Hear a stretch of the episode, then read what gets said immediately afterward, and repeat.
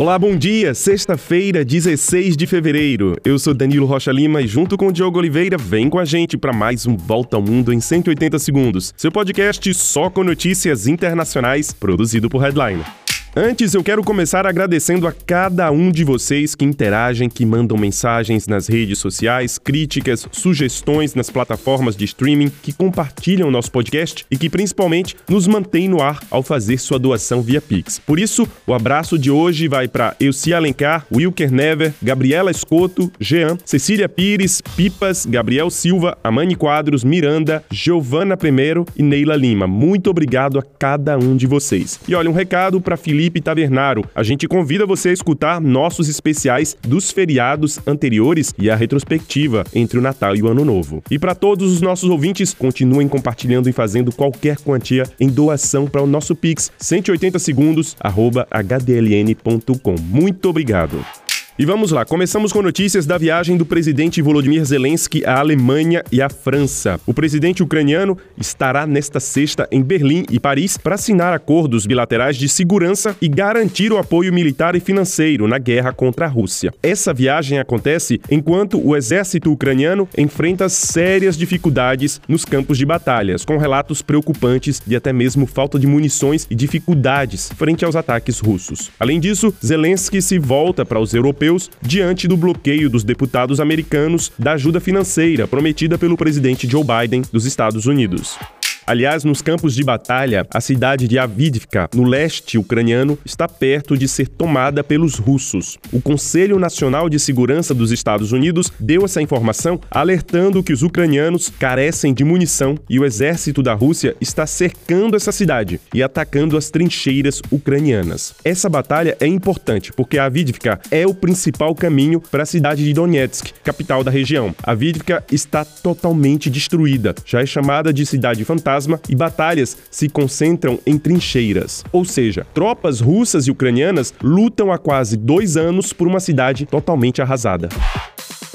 E viajamos agora para a África. No Senegal, o Tribunal Constitucional invalidou o adiamento da eleição feito pelo presidente Macky Sall. O pleito, como a gente falou aqui, estava previsto para a semana que vem e tinha sido transferido para dezembro. Agora, o país entra num impasse e não se sabe mais quando haverá eleições presidenciais. No Senegal, as eleições presidenciais eram respeitadas desde a independência do país em 1960. Notícias da América Latina. O presidente Nicolás Maduro expulsou da Venezuela funcionários do Escritório de Direitos Humanos da ONU. A decisão foi tomada depois que especialistas da ONU divulgaram um relatório afirmando que o programa de combate contra a fome do governo Maduro é ineficiente e sofre influência política. Além disso, a ONU condenou a prisão da ativista Rocio San Miguel, que diz sofrer tortura por agentes do governo Maduro. Lembrando que esse é mais um capítulo da crise na Venezuela que tem eleições eleições presidenciais este ano, mas ainda nem sequer tem data marcada para votação.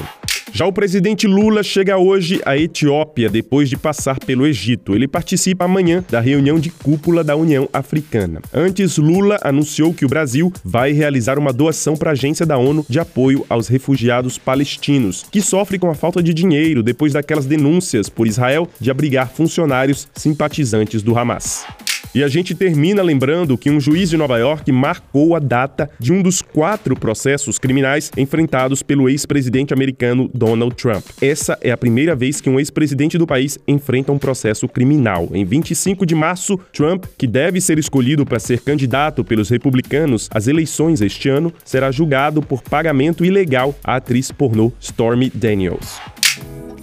Me vejo feito